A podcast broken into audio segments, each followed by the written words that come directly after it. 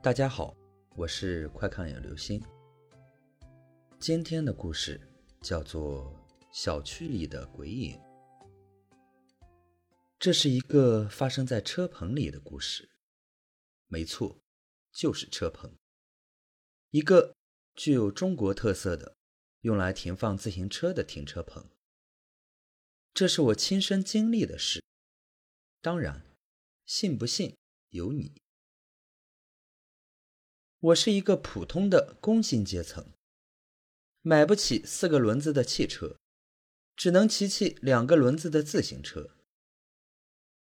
今年初，我搬了家，新家的停车棚在小区的最深处，车棚进出的通道与外面的一条小胡同只有一墙之隔，可能是为了防盗吧。那堵墙特别的高，一抬头。只能看见狭小的一片天空。那车棚挺大，用铁栅栏隔成了一个个小间儿。我搬来时才发现车位已满，不得已只好和对面的邻居商量，能否与他合用一间。反正那车棚一小间足有二十几个平米，多放我一辆车应该不成问题。邻居很爽快地答应了。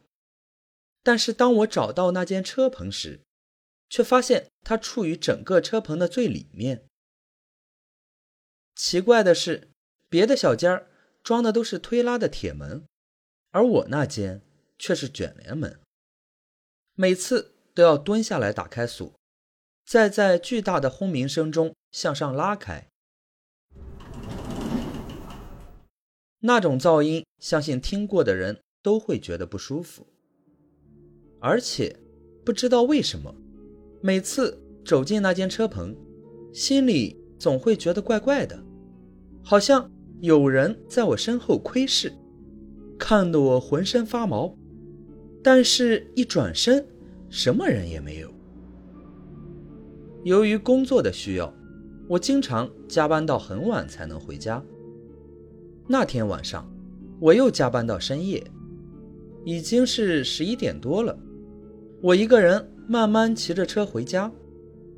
初秋夜晚的凉风吹得我无比清醒。白天喧嚣的大马路变得冷冷清清，几乎看不到一辆汽车。偶尔有几个和我一样的夜归人从身边匆匆掠过。路灯将路边梧桐树的阴影投在地上，仿佛无数张牙舞爪的手向我迎面扑来。忽然。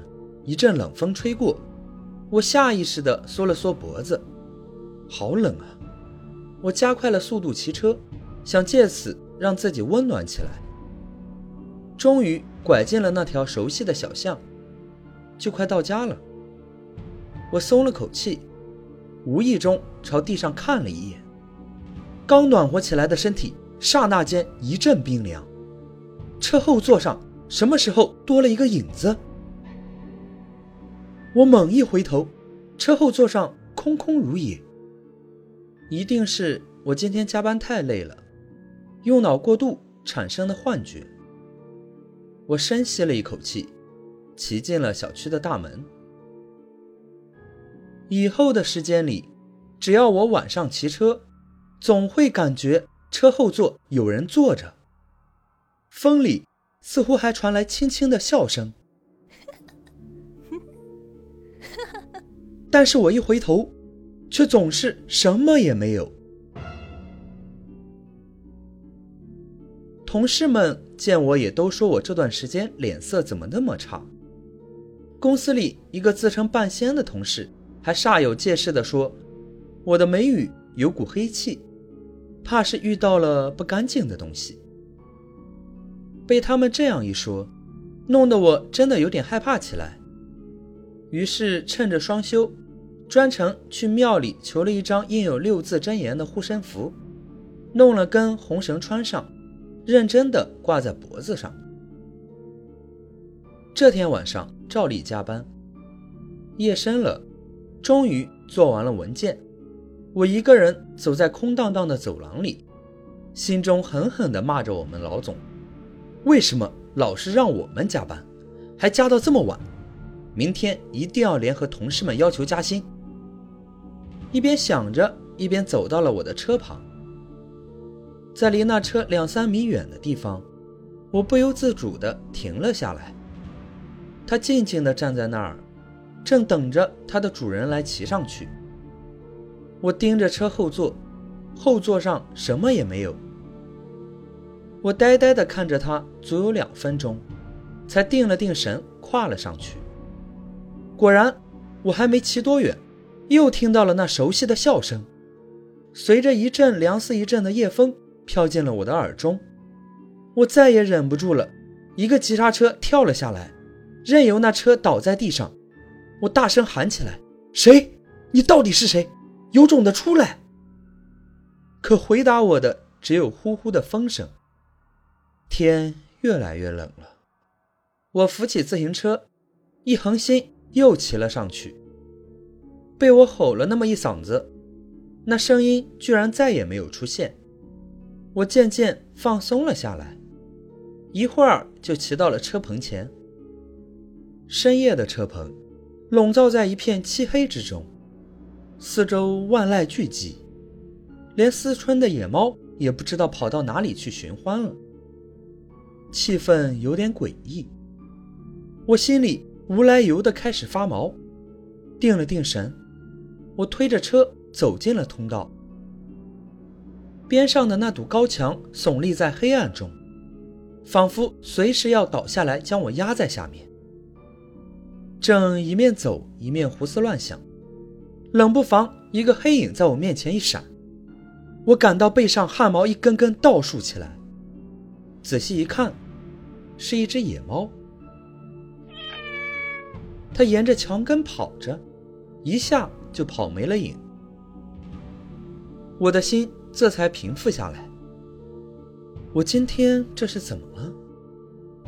想到一向胆大的我，居然会连停个车都怕到如此地步，要是被人知道了，以后还怎么出来混呢？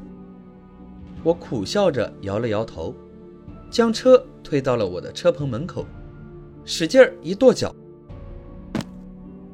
那感应灯就开了，车棚里立刻充满了光明。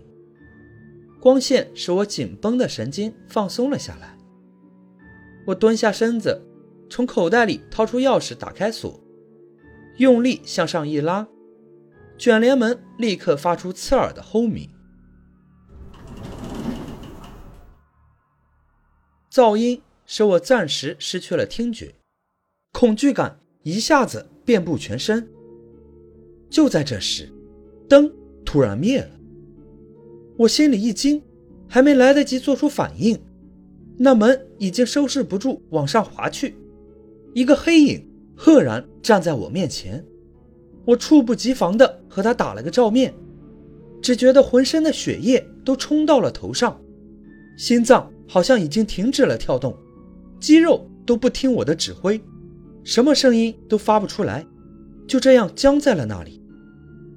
那影子好像穿着黑色的斗篷，斗篷上的帽子遮住了他的脸。那影子慢慢抬起头来，那帽子下居然什么也没有，是空的。熟悉的笑声回荡在空气里：“你不是要我出来吗？我来了。”。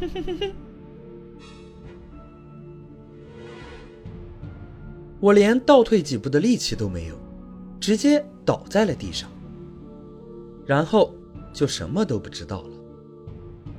当我醒来时，发现自己躺在自己的床上，窗外阳光明媚，鸟儿在树上歌唱。我揉了揉干涩的双眼，忽然想起了昨晚的事。虽然沐浴在满室的阳光下，还是让我浑身发冷。这一定不是梦，这个车棚一定有问题。随便吃了点东西后，我站在了对门邻居的门前。这车棚就是他让我合用的。我按了很久的门铃，才听见里面传来脚步声。接着，一张胡子拉碴的脸出现在面前。“哦，是你啊，有事吗？我能和你谈谈吗？关于那个车棚。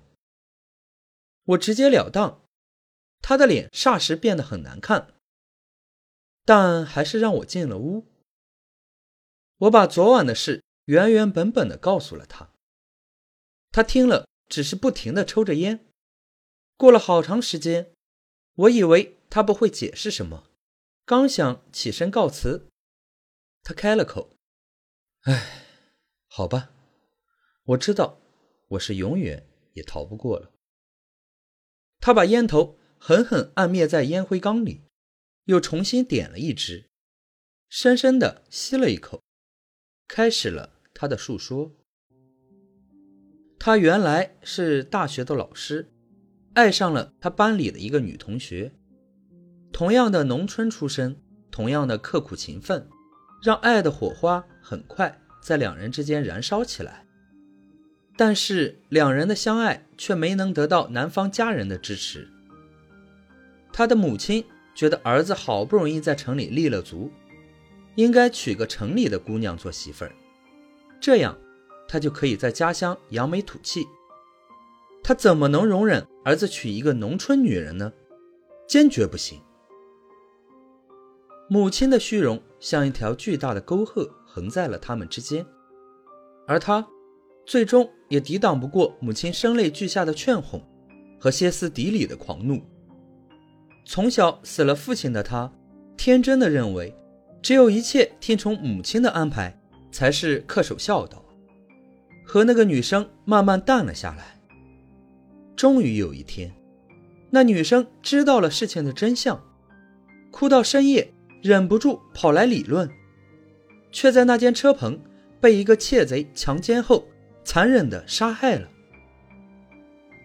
我听得手心里全是汗。他起身给我倒了杯茶，自己也倒了一杯，捧在手里，望着袅袅上升的热气，他再一次陷入了回忆里。那天晚上，他睡得很早。第二天有一堂很重要的公开课，如果通过了，他的职称和工资会上一个新的台阶，所以他必须早点上床，养精蓄锐。没躺多久，迷迷糊糊听到有人在大喊。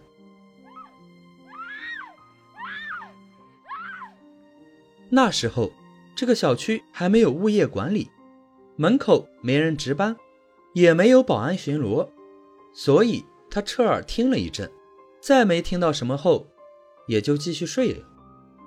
直到第二天，在车棚里发现了女孩的尸体，他才意识到昨晚的声音是怎么回事。巨大的打击让他一蹶不振。虽然那女孩不是死于他手。但他还是觉得是自己害死了他。他恨自己的懦弱，恨自己没有主见，从此再不和他母亲说一句话。他母亲眼见这样，也只好一个人回了老家。那女孩的满腔愤怒，终于使他化为冤魂，终日在那间车棚里游荡。后来。那凶手终于被捉住，但是在看守所里才关了一天，第二天一早就被发现倒在地上，早已死去多时，身上没有任何外伤，只有舌头已经被咬得血肉模糊。唉，他以前最喜欢坐在我的自行车后座上，我们在校园的林荫道上骑行。他环着我的腰，大声的咯咯的笑着。他的眼泪滴在了地上，一会儿就湿了一大片。这件事已经过去了一年，他却还是沉浸在往事中不能自拔。他转身从抽屉里拿出一张照片给我。照片中，他搂着一个女孩的腰，两人靠在一块大石头上，幸福的笑着。女孩年轻的脸上写满了幸福。两辆自行车在他们身边依偎着，其中一辆男士的车与我的那辆一模一样。唉，我终于明白了事情的真相，但这真相却让我心情沉重。第二天晚上不用加班，天刚擦黑我就回了家。还没骑到车棚，老远就看到那里有火光闪动。不会吧，又来？我战战兢兢地挪过去一看，这才发现是邻居蹲在地上烧着一串串纸钱和元宝。他沉浸在自己的回忆中，似乎没有感觉到我的到来。只听他大声地说：“小平。”我对不起你，是我害了你，我不该那么绝情。小平，一年多来，我天天都梦见你，我知道你死的不甘心。小平，我知道你在听，你能原谅我吗？也许我不值得你原谅，但是你这样不去投胎，是害了你自己呀。他蹲在那里，涕泪交加。语无伦次。好了，这就是今天的故事。小区里的鬼影。爱情，除了尊重父母的意愿外，更重要的，还是要跟着自己的内心走。